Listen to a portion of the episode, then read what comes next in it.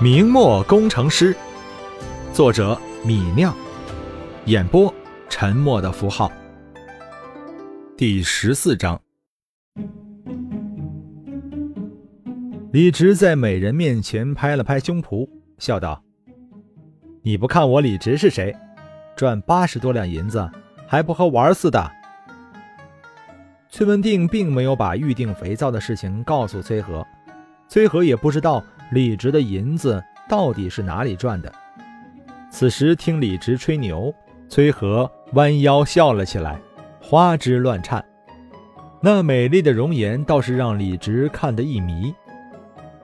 李直穿越前总觉得明代人大概都长得跟木头似的，但穿越后才发现不是这样的。尤其是这崔和，哪怕是用后世的标准。也是千里挑一的美人，不知道明末那些有名的陈圆圆、柳如是们又长得如何？笑了一阵，崔和直起腰来说道：“那我也要跟你去。那萧光伟总缠着我，真讨厌！我要看他脸发黑的样子。”李直笑了笑，便大步走在了前面，带着后面的崔和和李兴。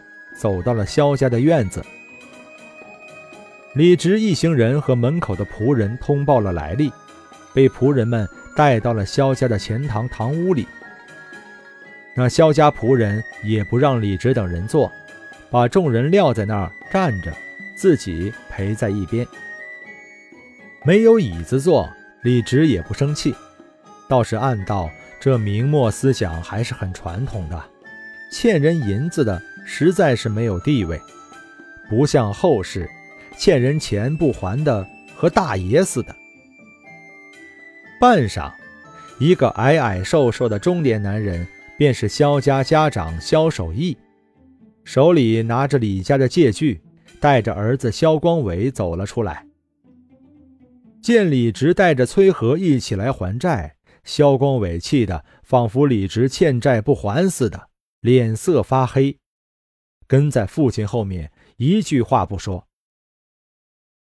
走进了堂屋，萧守义也不招呼李直坐下，而是直接说道：“李直，你是来还钱的吗？”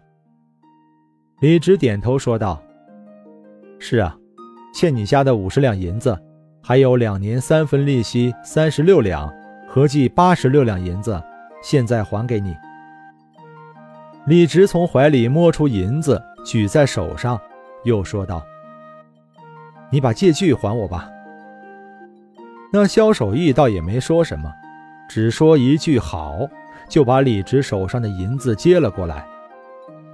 他从萧光伟手上接过了秤砣，称了称重量，点了点头。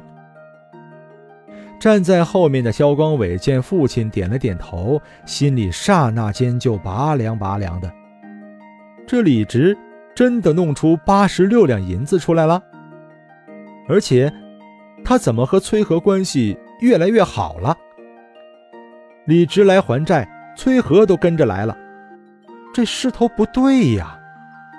再过几天，李直岂不是要把崔和娶了去？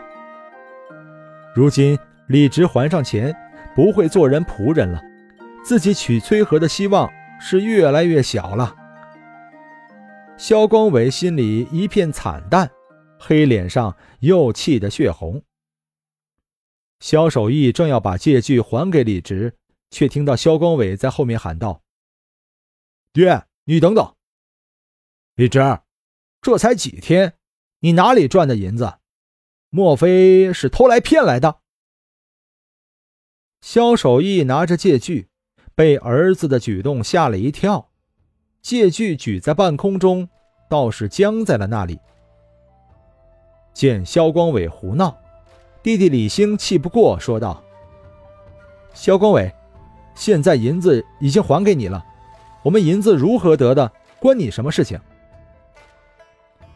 萧光伟却站了出来，说道：“不行，你们家的银子来路不明，太不正常，我们不能把借据还给你。”若是赃银，说不定要把我家扯进去。李兴气得满脸涨红，大骂道：“肖光伟，你胡说！”肖守义拿着手上的收据，一时也不给李直了，说道：“慢着，慢着，都不要着急，把事情说清楚。”李直瞪了一眼肖守义，暗道：“这儿子混蛋，这做爹的也不是好人啊！借据拖拖拉拉的不还来，还说什么把事情说清楚，这打的是什么主意？”自家的院子位置好，价值不止八十六两。看来萧家人潜意识里是想要自家的院子抵债呀。清了清嗓子，李直大声说道：“萧光伟，你不要乱说，这钱不是我偷来抢来的，是我卖肥皂赚的。”肖光伟闻言一愣，肥皂生意的火爆已经是众所周知的。李直说是肥皂生意赚的钱，倒也有几分道理。不过这才几天，二十文一块的肥皂怎么可能赚那么多银子？胡扯！这才几天，你们怎么赚得八十六两银子？李直不屑地看着肖光伟，淡淡说道：“这本来都是我的事情，不需要和你讲。不过既然你这么关心，告诉你也无妨。我的肥皂生意火爆，供不应求，有人预付了几百两银子跟我买货，我自然就赚了许多银子。听到李直的话，肖光伟心里一暗，他暗道：这李直以前呆呆傻傻的，现在怎么这么厉害？不但把肥皂生意做得那么红火，居然有人预付货款求购他的肥皂了。这样下去，他岂不是要不了多久就发财了？肖光伟拿眼睛去看崔和，却看到崔和正看向李直，那漂亮的大眼睛里满是对李直能赚到银子还钱的欣赏。看到这个情景，肖光伟气得脸色发白。李直转身看向肖守义，淡淡说道。萧家当家的，莫非你要找预定肥皂的人出来对质？萧光伟不等父亲回答，不服气的大声说道：“谁怕谁？那就找人来对质。”萧守义当然不像萧光伟那样愣头青，知道其中的不妥之处。李直言之凿凿，这银子显然是他正经赚来的。萧家要找人对质，事情就闹大了。萧家高息放债，别人来还钱，萧家东拉西扯要查银子来历，不还借据，这事情传出去，对萧家的声誉不利呀。光伟，不要胡闹。笑着看看李直，萧守义说道：“既然你说了银子的来历。”我也没有什么好怀疑的，李直，这借据还给你，我们两家的债务两清。终于，这沉甸甸压在李家人身上的借款清偿了。李直接过借据，把借据撕成两半，这才装进了怀里。好，好，李直真厉害，真的赚到钱还债了。见李直撕掉了借据，崔和孩子气的拍手叫好起来。见崔和这么为李直高兴，萧光伟脸上更是一片惨白。有房子抵押的借款，三分利息是高利贷。肖家人借钱纯粹是为了利益，李家人还上钱了，就不再欠肖家任何人情。李直懒得和肖家人再多说，淡淡说道。告辞。李直去肖家还钱的消息很快就传遍了井边坊，甚至有人围在肖家门口朝里面偷偷张望，看李直是不是真的还上银子了。